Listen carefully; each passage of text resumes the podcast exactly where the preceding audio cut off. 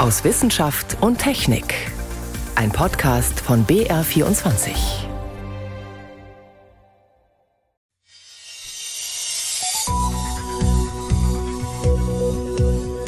Heute mit Ingeborg Hein und einem schnurrenden Baby.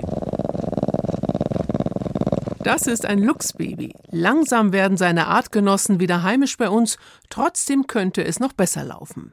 Mehr dazu am Ende der Sendung.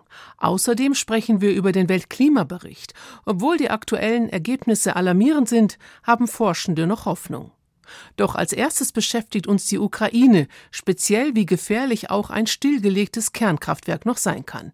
Ich begrüße Sie zur Sendung aus Wissenschaft und Technik.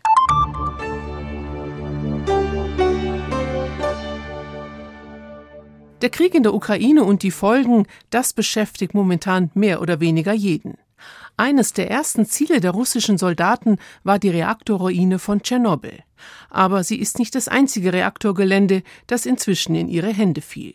Sogar die Anlage von Saporischschja wurde getroffen, das größte Kernkraftwerk Europas. Mein Kollege David Globig hat sich mit den möglichen Folgen beschäftigt. David, wer hat denn dort jetzt überhaupt das Sagen? Ja, da hat die staatliche Nuklearaufsichtsbehörde der Ukraine am Freitagmorgen mitgeteilt und die Internationale Atomenergieorganisation hat das auch bestätigt, dass der Kernkraftwerkstandort von russischen Streitkräften eingenommen worden ist. Aber das Personal, heißt es, arbeitet weiterhin ganz normal an seinen Arbeitsplätzen und überwacht alles. Abgesehen jetzt mal von diesem Beispiel. Es gibt ja viele andere Kernkraftwerke in der Ukraine. Was passiert denn, wenn der Strom durch den Krieg ausfällt oder die Notstromaggregate nicht mehr laufen? Genau das haben wir vor elf Jahren nach dem Beben und dem Tsunami in Fukushima erlebt. Wenn kein Strom da ist, dann können die Kühlpumpen nicht laufen. Und wenn die Kühlpumpen nicht mehr laufen, dann kann es tatsächlich passieren, dass sich die Brennelemente, die in diesem eigentlich heruntergefahrenen Reaktor sind, dass die eben durch die Hitze, die da nach wie vor entsteht, dass die tatsächlich schmelzen also es zu einer Kernschmelze kommt und dass es auch vielleicht eben wie in Fukushima zu einer Wasserstoffexplosion kommt und dadurch dann größere Mengen an radioaktivem Material freigesetzt werden. Also das heißt, die Reaktoren selbst, die müssen gar nicht durch einen Treffer beschädigt werden, damit dort etwas passieren kann, sondern es reicht, wenn Anlagen in der Umgebung getroffen werden oder wenn die Stromversorgung unterbrochen wird, das kann schon ausreichen, um zu einer Katastrophe zu führen. Auf diese ganzen Gefahren hat übrigens erst am Mittwoch Greenpeace International hingewiesen in einem Hintergrundpapier, in dem es genau um die Verwundbarkeit von nuklearen Anlagen in einem militärischen Konflikt geht. Das lässt sich jetzt auch übertragen auf die Ukraine. Ja, Greenpeace hat eben auch ganz konkret sich zur Situation im Kernkraftwerk Saporischia geäußert. Da gibt es zum Beispiel fest installierte Notstrom-Dieselgeneratoren, von denen heißt es aber, dass es Ersatzteilprobleme gibt, weshalb eine einwandfreie Funktion da nicht garantiert werden könne. Außerdem gäbe es für diese Generatoren nur für sieben Tage Treibstoff vor Ort. Greenpeace macht sich da Sorgen, wie es mit Nachschub während des Krieges aussieht. Darüber hinaus gibt es dort auch ein Lager für abgebrannte Brennelemente auf dem Kraftwerksgelände. Da stehen Betonbehälter unter freiem Himmel. Wenn die einen direkten Treffer abbekämen, dann könnte das natürlich auch zu massiven Umweltauswirkungen führen. Und Greenpeace weist darüber hinaus noch darauf hin, dass das Kernkraftwerk ja an einem Fluss liegt und die Kühlung über Wasserreservoirs an diesem Fluss läuft. Und wenn da die Dämme beschädigt werden, dann hätte das womöglich ebenfalls ernsthafte Auswirkungen auf die Reaktoren. Will man sich gar nicht ausmalen, was könnte denn schlimmstenfalls passieren? Also nur um es nochmal ganz deutlich zu sagen, im Moment weist überhaupt nichts darauf hin, dass es irgendwelche Probleme beim Kernkraftwerk gibt. Ja, was wäre das Worst-Case-Szenario?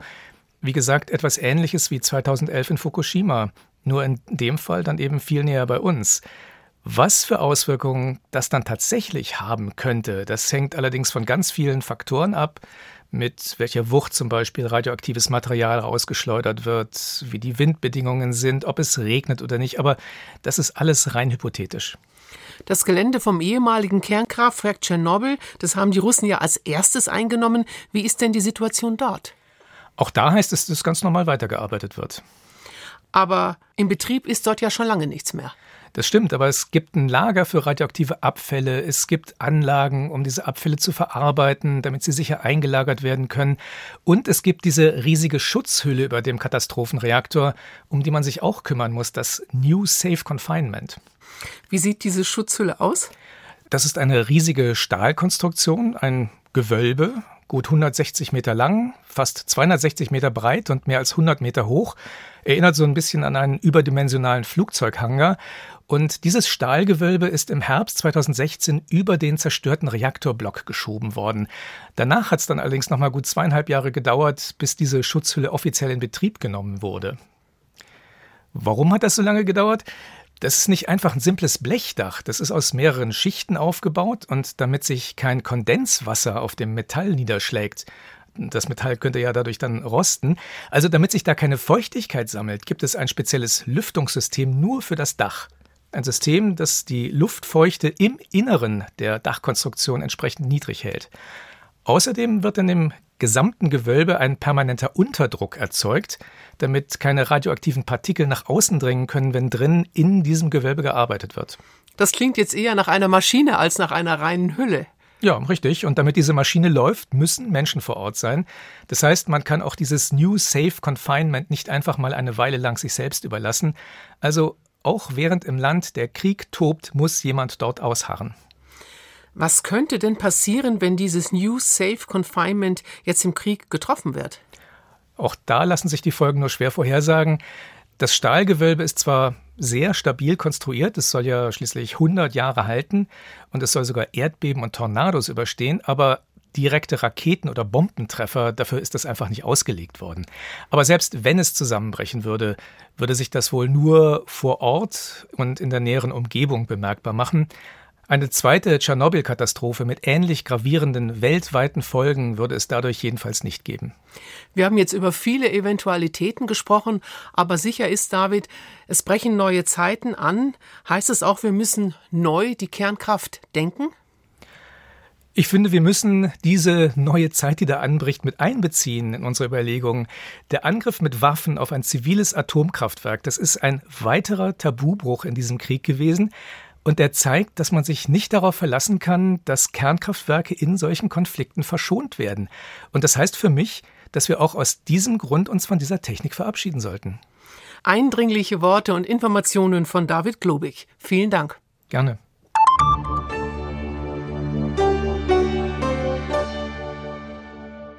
Die Wirtschaftssanktionen gegen Russland betreffen auch die deutsche Wirtschaft, etwa der Stopp der Gaspipeline Nord Stream 2.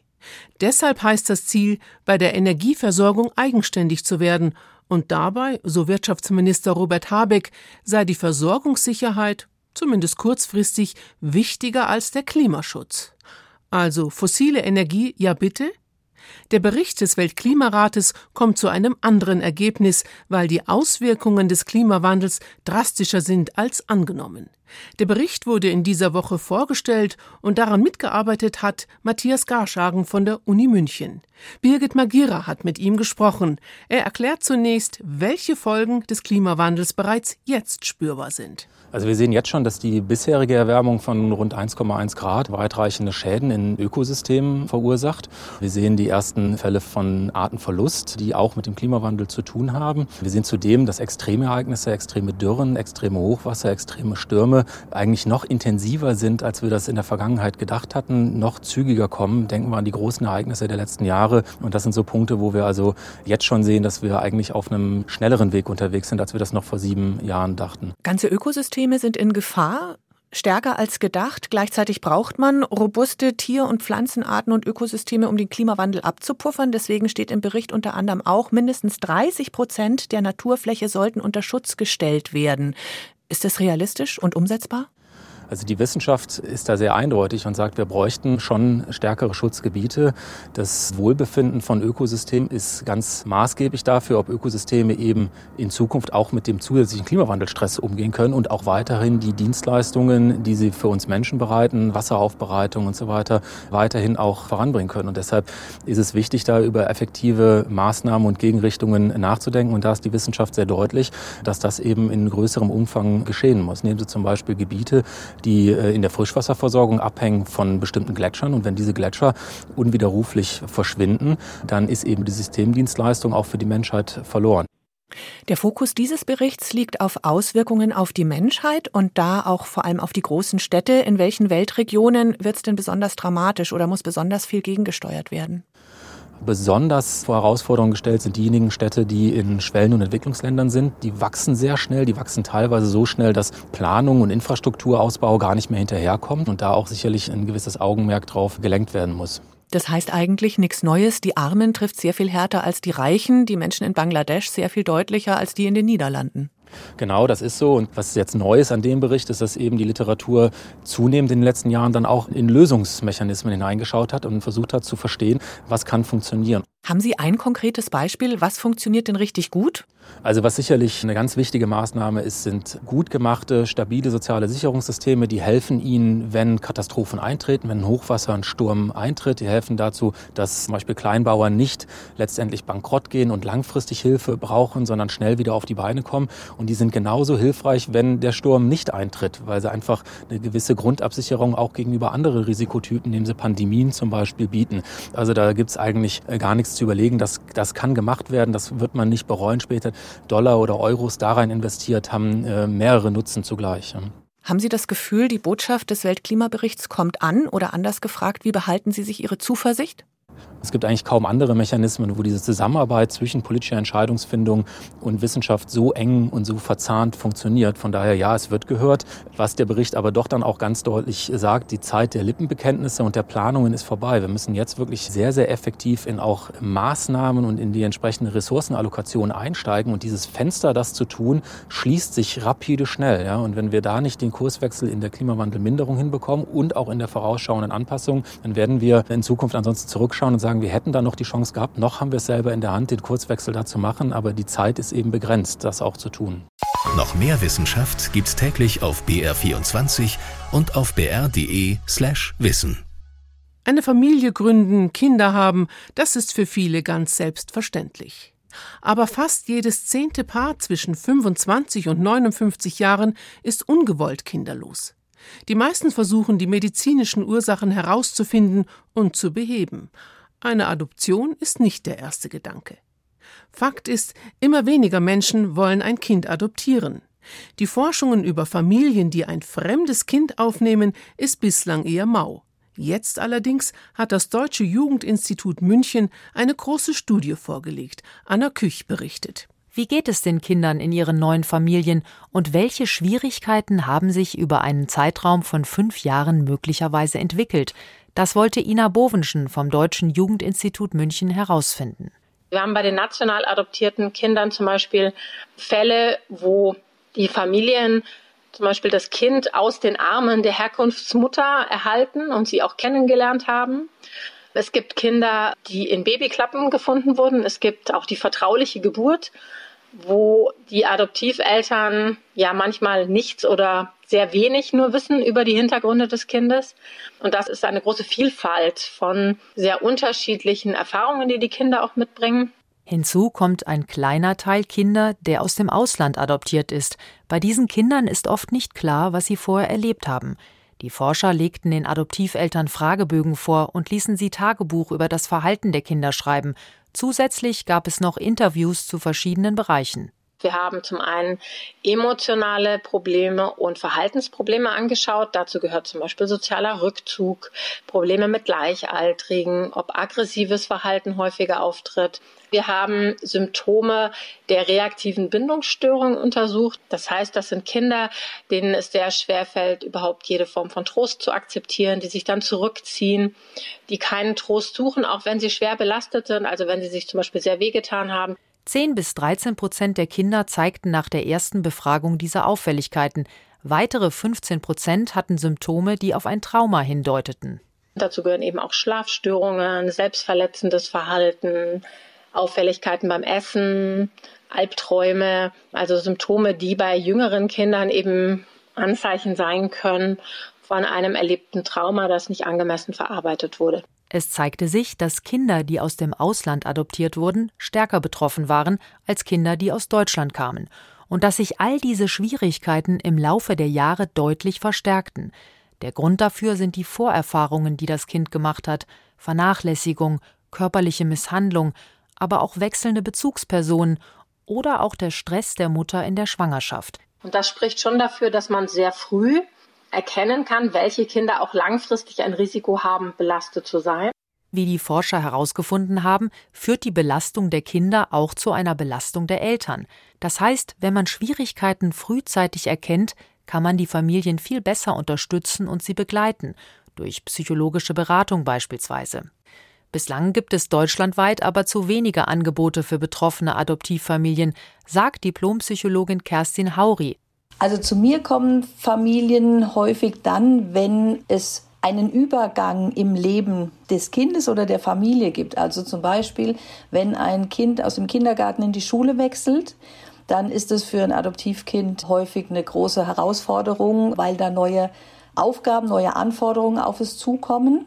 Oder auch wenn Kinder in die Pubertät kommen, dann fangen sie natürlich an, sich mit ihrer eigenen Geschichte intensiv auseinanderzusetzen. Und da haben die Adoptivkinder mehr, mit dem sie klarkommen müssen oder was sie für sich sortieren müssen als nicht adoptierte Kinder. Und das führt dann ja auch einfach zu stärkeren Konflikten, auch in der Familie. Auch Kerstin Hauri hat 2020 eine kleinere Studie an der Uni Darmstadt veröffentlicht, die sich mit den Verhaltensbesonderheiten von adoptierten und nicht adoptierten Kindern beschäftigt. Und sie kam zu ähnlichen Ergebnissen wie das Deutsche Jugendinstitut, dass Adoptivkinder eher zu Verhaltensauffälligkeiten neigten als nicht adoptierte Kinder.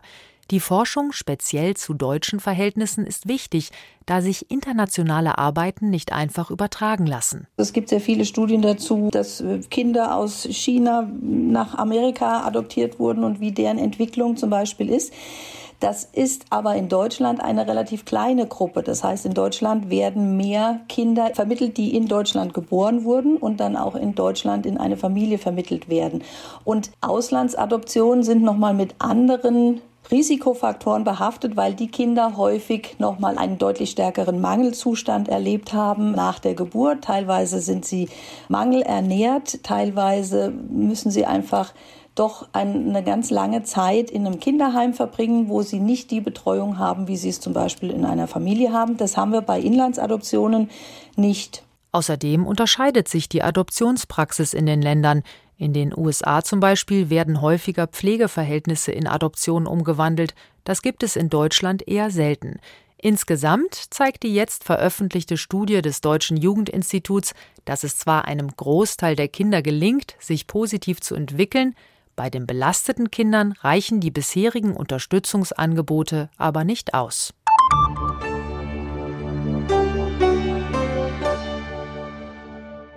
Rund 200 Luchse streifen momentan durch die deutschen Wälder. Das klingt erst einmal gut. Schließlich war der Luchs hier schon ausgestorben. Aber die Wiederansiedlung läuft nicht ganz so wie gewünscht. Woran es hapert, hat Christian Riedel recherchiert. Im Nationalpark Bayerischer Wald. Marco Heurich will eine Fotofalle kontrollieren. Immer wieder sinkt er auf dem Weg dorthin knietief im Schnee ein. Aber der Wissenschaftler ist neugierig. Er weiß, hier an dieser Stelle streifen immer wieder Luchse an der automatischen Kamera vorbei. Schauen wir mal. Boah, Wahnsinn. Ein Schwein, das sich hier durch den Schnee gekämpft hat. Gut, dann die Füße von einem Wanderer, der vorbeigeht. Ein Fuchs, ein Rothirsch.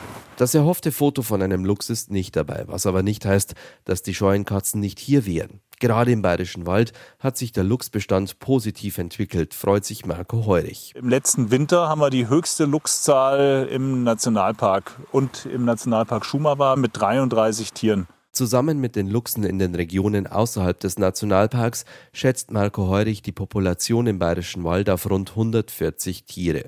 Sie alle stammen von Tieren aus Wiederansiedlungsprojekten ab. In den 1970er Jahren wurden im Bayerischen Wald zwischen fünf und sieben Luchse freigelassen und nachdem die Population damals nach ersten Erfolgen stagnierte, wurden in den 1980er Jahren in Tschechien weitere 17 Luchse ausgewildert. Bis jetzt entwickelt sich der Bestand gut, dennoch ist das Überleben der Tiere langfristig nicht gesichert. Denn, so erklärt Marco Heurich, der Genpool der ausgewilderten Population schrumpft. Erstens wissen wir nicht, wie viele sich überhaupt fortgepflanzt haben. Und wenn nur so wenige Tiere in der Population sind, gerade in den Anfangsjahren, dann geht genetische Vielfalt auch verloren, weil halt ein Tier stirbt, was jetzt eine besondere genetische Kennzeichen gehabt hat. Das nennt man genetische Drift. Das heißt, es gehen einfach Teile des genetischen Materials verloren und dadurch sinkt im Laufe der Zeit bei so kleinen Populationen die genetische Vielfalt immer weiter. Und der zweite Effekt, den wir haben, das ist die Inzucht. Das kennt man ja auch aus der Nutztierhaltung. Wenn man weniger als 100 Tiere, das ist so ein Schwellenwert hat, dann paaren sich auch mal Geschwister miteinander oder auch Väter mit Töchtern und Mütter mit Söhnen. Und das führt natürlich dann auch zur Anreicherung von defekten Genen. Und auch das führt zu einer reduzierten Vitalität der Population. Wissenschaftler haben jüngst die genetische Vielfalt von Luchsen verglichen. Das Ergebnis, wenig überraschend, Tiere in natürlichen Vorkommen in Ost- und Nordeuropa haben eine deutlich größere genetische Vielfalt als ihre Artgenossen in wiederangesiedelten Populationen in Mitteleuropa. Und das in Abhängigkeit von der Anzahl der Tiere, die wiederangesiedelt wurden. Beispielsweise in Kroatien und Slowenien, da wurden nur sechs Luchse wieder angesiedelt. Und da ist der Verlust an genetischer Variabilität und die Inzuchteffekte, die sind da am größten, sodass da die Population sich schon nicht mehr richtig reproduzieren kann. Das heißt, die bekommen weniger Jungen, die sterben früher. Und deshalb fängt man momentan Luchse in den Karpaten und bringt die nach Kroatien, lässt die da frei sodass die dafür eine genetische Auffrischung sorgen können. Um langfristig die genetische Vielfalt einer Population zu erhalten, brauche man zwischen 500 und 1000 Tiere, die sich miteinander paaren können. Deswegen müsse das Ziel sein, die Lebensräume der Tiere, die riesige Reviere für sich beanspruchen, europaweit miteinander zu vernetzen, fordert Luchsforscher Marco Heurich. Da wird momentan diskutiert, zum Beispiel, ob man im Erzgebirge oder im Thüringer Wald quasi so einen Stepping Stone schafft, dass man da Luchse frei lässt, um eben die Harzpopulation mit der Bayerwaldpopulation besser verbinden zu können. Und das haben wir auch durchsimuliert. Wenn wir 12 bis 16 Luchse im Thüringer Wald freilassen, können wir eine massive Verbesserung der Situation für die Luchse erreichen. Und die Luchszahl, die wir normalerweise nach 50 Jahren hätten, die liegt bei 400 in dem Gesamtgebiet.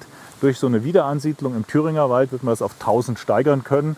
Und es würden weite Bereiche bis zum Erzgebirge dann von Luchsen wieder besiedelt und eine Verbindung der Populationen geschafft werden. Allerdings freut sich nicht jeder über die Rückkehr der Luchse.